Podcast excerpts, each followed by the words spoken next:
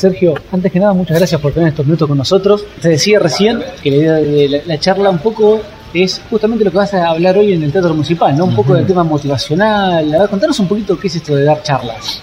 Bueno, lo de dar charlas tiene como, es ¿cómo puedo explicar, tiene como muchas salidas, muchas patas. Eh, lo primero que yo hago cuando doy una charla es en parte dar gracias a, a la gente por todo lo que me brinda. Primero por todo lo que me brindó durante mi carrera, porque antes el motivado era yo. Antes el que motivaban era a mí. Y es una forma de agradecer, de, hacer sentir a la gente lo que antes me hicieron sentir a mí, que fue, que fue ponerme el ánimo por las nubes y multiplicar mi actitud, mis ganas de, mis ganas de triunfar.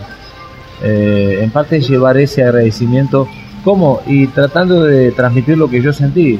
Es este una forma de explicar quizá con palabras este, dentro de todo lo más simple posible, lo más llegaderas y dentro de todo también profundas. Claro. Eh, tratando de que tratando de que la gente tome conciencia que las cosas que yo le digo son las cosas que ya saben.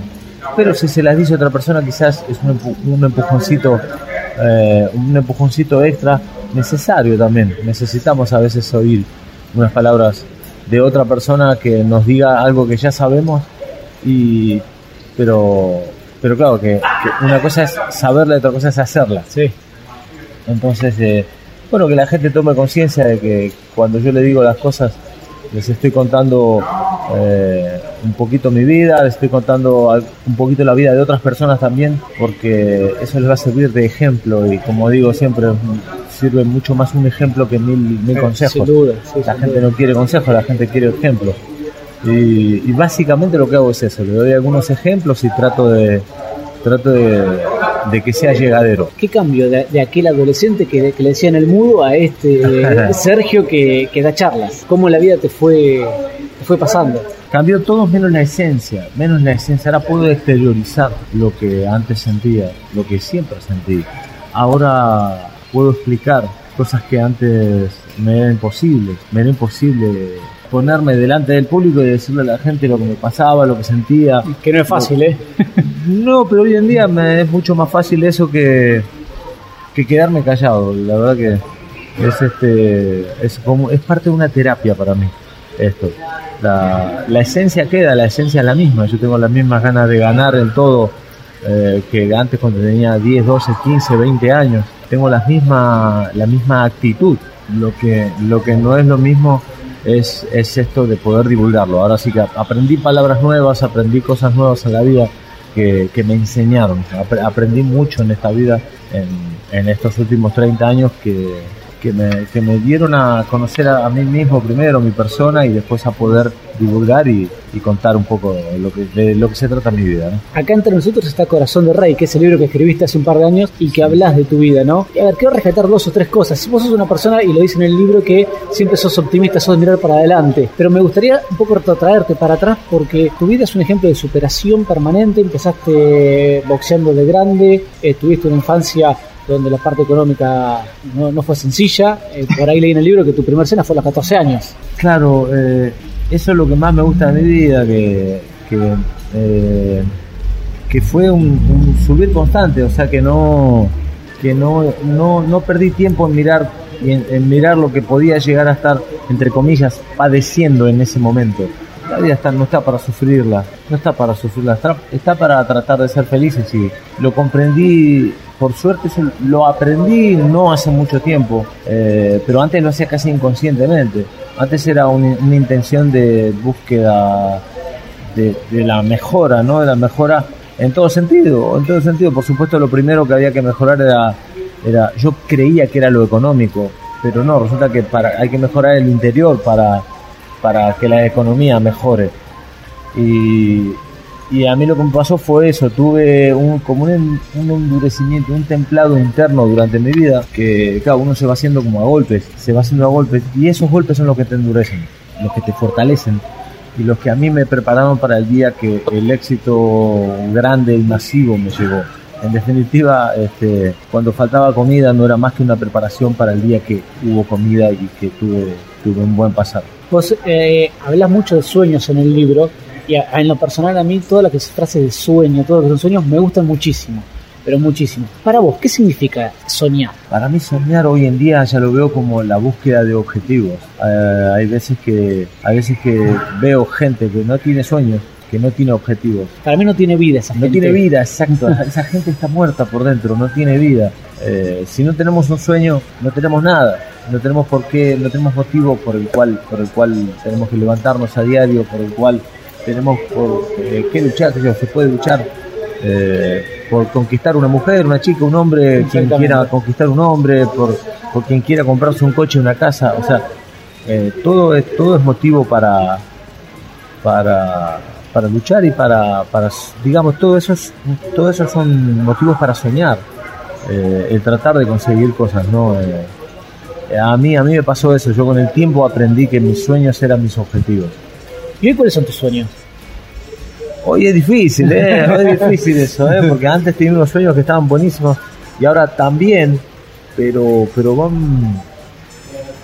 O sea, como, como tuve unos sueños tan grandes en el boxeo, fue, fue difícil eh, buscar y, y, ¿cómo se dice? Este, re- eh, ¿cómo, cómo hay una palabra que no me acuerdo? Bueno, empezar de cero y Sí. volver a construir otro sueño, reconstruir sueños, ¿no? Fue muy difícil. Eh, así que con el tiempo aprendí primero qué cosas son las que me gustan.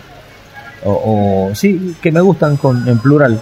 Eh, y por ejemplo, una de las cosas es eh, escribir, otra de las cosas es actuar en teatro, otra cosa, otra de las cosas es tratar de hacer televisión o cine.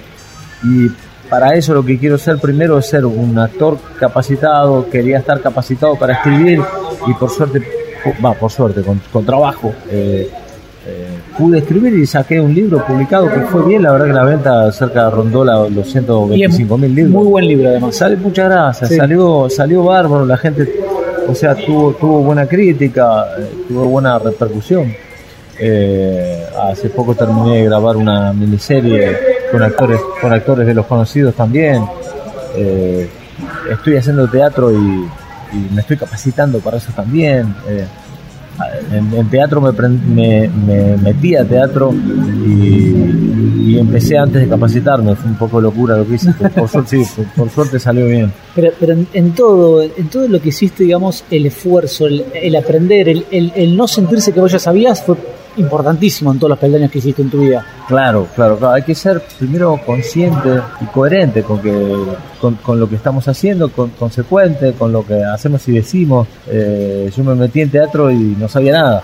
Tenía que empezar a aprender y es, es como quien como quien tiene que aprender a leer y escribir. Es, es- es exactamente igual.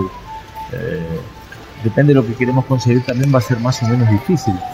Ahora, re- recién vos en un momento dijiste, por suerte, y después te eh, cambiaste de... Sí, ¿En, cuánto, dije, en, está, ¿En cuánto está la suerte en el éxito de una persona? Ver, ¿Cómo, cómo valoras la suerte? Porque, a ver, yo estoy de- 100% de acuerdo con vos en que el trabajo es la base de todo, ¿sí? Pero creo que igualmente hay un montón de gente que se levanta todas las mañanas a trabajar y le falta esa cuota de suerte, estar en el momento justo, o considera que no, que es 100% trabajo. Tiene que haber una, una cuota de suerte, aunque yo no crea en la suerte.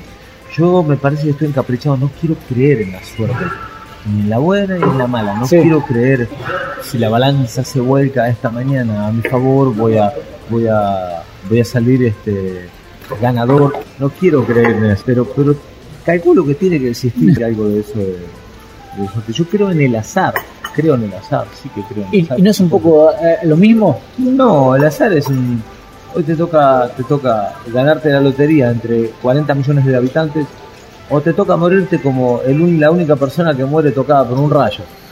Un rayo le cae a cuántos habitantes en el mundo de la historia, bueno, por ahí te toca y eso es azar. Yo creo en el trabajo, yo creo que cada cosa que uno hace tiene su consecuencia. Lo que hace y lo que deja de hacer. Todos los actos. eh, Dejar de hacer algo también, también es, también es un acto, Sí. también es un acto, ¿no? y creo que creo que para mi punto de vista todo pasa por ahí en, los actos y sus consecuencias Y, mira, cuando tengo una pregunta siempre digo, bueno, te la hago desde el punto de vista del boxeo, pero en definitiva es exactamente igual si te lo hiciera desde el punto de vista de la vida. Yo creo que, el- así como boxeo, cualquier deporte. Eh, ¿cómo hacer cuando llegan esos momentos que uno dice, eh, esos momentos de adversidad, ¿no? O sea, ¿cómo hiciste vos en, en momentos de tu carrera? Y antes también, ¿no? Cuando vos hiciste un montón de necesidades y vos decías, a ver, yo esto no lo puedo llegar, yo hasta acá llegué, eh, yo no puedo ser un boxeador profesional, eh, no sé, lo que sea, eh, y fuiste, o, lesiones, y, fuiste superando esas adversidades. ¿Qué pasaba por tu cabeza? Bueno, yo tenía, yo tenía el convencimiento que iba a lograr al final del camino, yo sabía que iba a llegar a alcanzar alcanzar y a lograr lo que buscaba, lo que anhelaba, ¿no? Yo tenía el convencimiento absoluto, pero por ejemplo, antes de ser boxeador, mi sueño era ser futbolista. Y no pude ser futbolista. En Claypole, ¿no? Eh, sí, pero yo te iba a tener la posibilidad en los, los Andes. Pero claro, ¿hasta cuándo peleamos por un sueño? se buena puede, pregunta Se ¿eh? puede claudicar, se puede abandonar, está permitido. Es muy buena pregunta y, y algunas personas me dijeron a mí, mira, yo tengo el sueño de ser el cantante.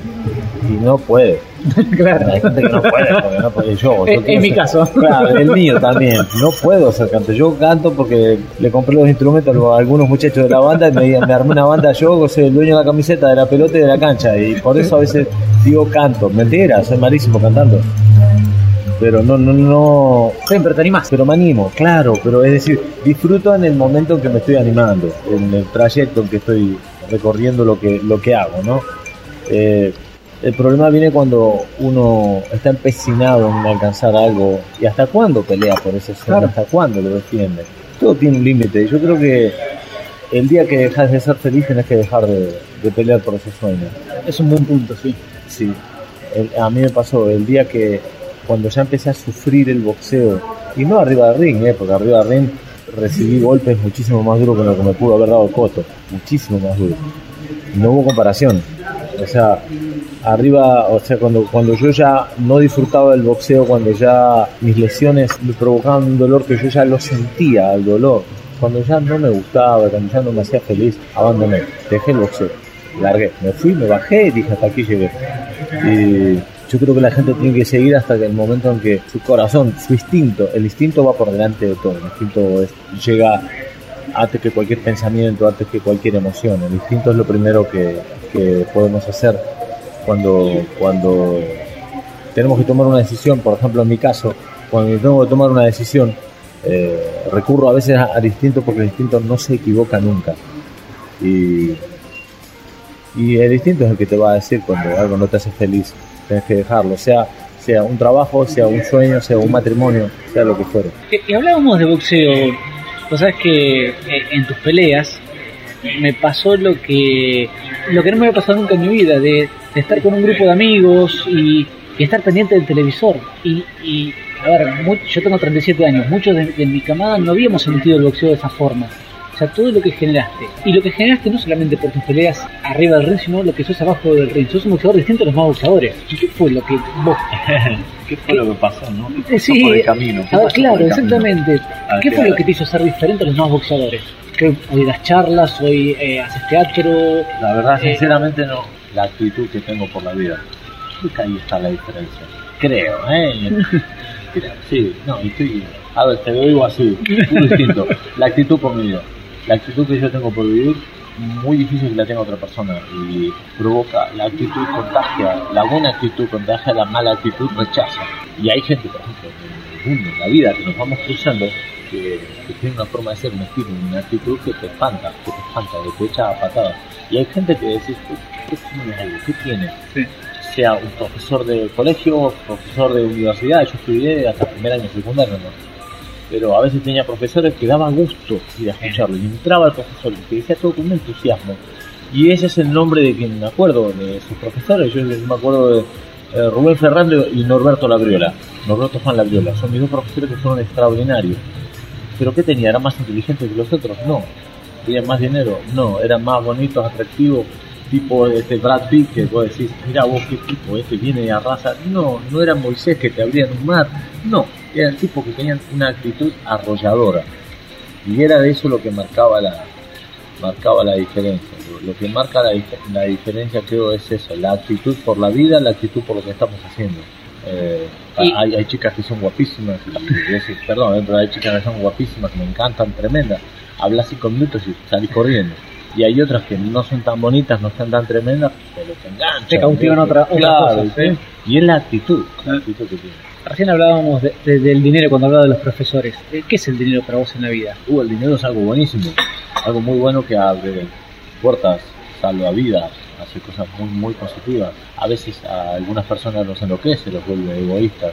Y, y es este el puente, el dinero es el puente a, a muchas cosas espectaculares en la vida. Es el puente a muchas cosas buenas y a cosas espectaculares. Lamentablemente a veces la gente se confunde y, y- cree que el cree que el dinero es lo que está del otro lado del puente, pero no, el dinero es el puente. El dinero tiene que ser, tiene que ser eh, parte del tránsito, no, no el objetivo. La última pregunta, Sergio, si no te quitamos más tiempo porque No sé que estás mucho, pero a ver, ¿qué es lo que considerás vos fuiste tremendamente exitoso en tu vida? No, tampoco tanto. Sí, fuiste exitoso, por lo menos déjame decirlo a mí. Eh, ¿Qué crees lo que separa? Para mí es una línea muy delgada, ¿no? El éxito del fracaso. Qué buena pregunta. ¿Qué separa el éxito del fracaso? Eh, el no tener en claro la, diferencia entre objetivo y camino. Eso, por ejemplo, para mí, punto de vista, es, es uno de los motivos eh, por el cual, por ejemplo, éxito para una persona es cobrar 120 mil dólares por año. Y para otros, eso es, eh, éxito es con ese dinero, Sí. con ese dinero, eh, dar de comer a 100 mil pibes, por ejemplo, ¿no? Sí, y después te lo cambio lo que vos dijiste, porque me quedé pensando, discúlpame, entre, entre camino y, y, Y objetivo. y- y objetivo. Eh, también los 120 mil dólares puede ser una consecuencia del camino que uno hizo, Exacto, ¿no? Que creo que eso es importantísimo. exacto, exacto. Está es todo un tema ese, ¿eh? tenemos para rato. ¿eh? Por supuesto, estar tres días hablando de eso, ¿no? no, no- no Eh, tenemos tanto tiempo. No, claro, eh, pero, pero sí que sí que es muy delgada entre la línea entre, entre éxito y fracaso, es verdad. Eh, para mí, para mi punto es ese, el, el tener en claro cuál es el objetivo y cuál es el camino. Yo puedo, yo puedo, yo puedo elegir eh, mi actitud en el camino y eso es el éxito para mí. Yo puedo elegir. Nadie dice que vaya a mejorar mañana, pero sí que yo me pueda sentir mejor. Eh, nadie, este, yo no elegí la crisis, no elegí la crisis mundial. La crisis mundial es algo que si me pongo a hablar, estamos ocho días acá.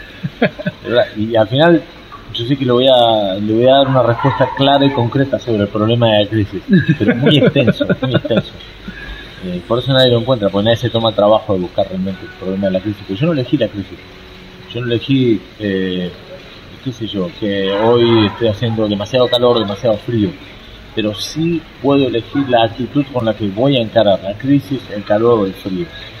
Y eso creo que es éxito. Y no saber encarar eso, no tener claro, es, es fracaso. Sergio, muchísimas gracias por estos minutos, ¿eh? Muy amable. Muchas gracias a ti, señor.